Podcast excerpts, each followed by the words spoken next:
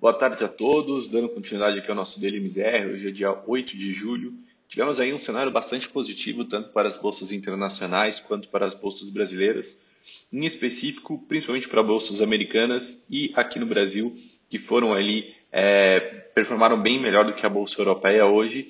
E aí, quando a gente olha lá fora nos Estados Unidos, é, os índices hoje demonstraram uma força muito boa, mesmo em meio ali ao avanço da pandemia nos Estados Unidos. Então, é muito é, realmente olhando muito a performance das ações de tecnologia. É, é, lembrando que essas ações elas têm sido ali uma constante no mercado acionário americano e quando a gente olha como medida de comparação, nos últimos 30 dias, o índice de tecnologia ele avançou 5,72%, enquanto o Dow Jones, né, que é o índice mais industrial, ele recuou 5,46%. Isso porque é, se vê muito a capacidade dessas empresas de conseguirem se beneficiar desse cenário de isolamento social e também serem capazes ali de continuar gerando, lucro mesmo em meio a essas incertezas econômicas. Né? É, esse bom humor nos Estados Unidos ele foi refletido em, em, todos os indicadores. Então, quando a gente olha o Dow Jones hoje, ele terminou o dia em alta de 0,61, o S&P é, subiu ali 0,78%, e o Nasdaq, que é realmente o índice mais eletrônico, registrou uma alta de 1,44%, né, é, anotando aí mais uma nova máxima histórica de fechamento. É, e aí quando a gente vai para o índice europeu, a bolsa europeia ela fechou em alta de 0,67, porém ainda é, bem atrás da recuperação que as bolsas americanas vêm apresentando.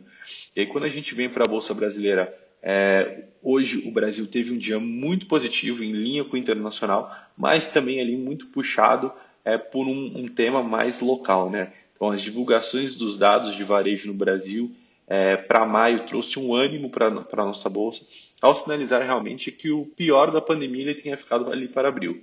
Então, lembrando que a nossa mínima no ano, que chegou ali quase próximo dos 60 mil pontos, e lá para cá o Ibovespa ele recuperou algo próximo de 57%.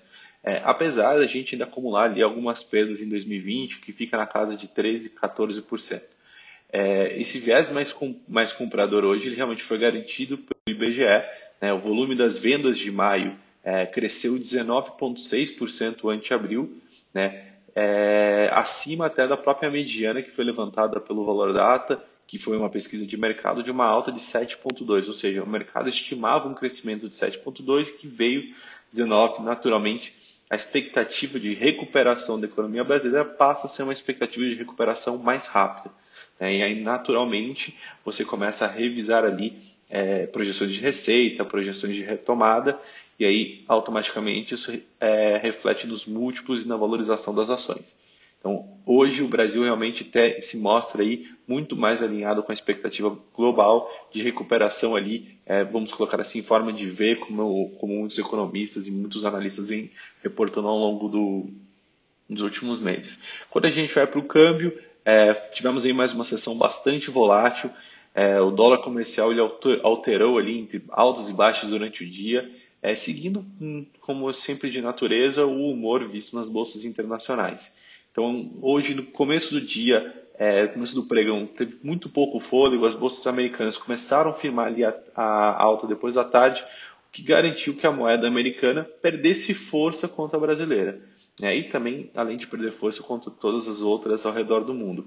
É, com isso, o dólar ele foi negociado em queda de 0,63 centavos, é, desculpa, 0,63% e cotado aos R$ 5,34. Lembrando que ainda assim está muito longe dos 4,90 que ele chegou a bater em alguns momentos em maio. Porém, é, ainda assim a gente tem uma, uma recuperação é, frente ali à, moeda americana. E aí quando a gente vem para a parte de juros, é, hoje o juros realmente foi um pouco na contramão do câmbio, então a gente teve uma alta de juros, principalmente nos vértices mais curtos, né, quando a gente olha do, do início para o meio da curva, é o que gerou ali um certo achatamento da curva de juros, ou seja, uma estimativa de que os juros ele tem que subir um pouco mais rápido no curto prazo.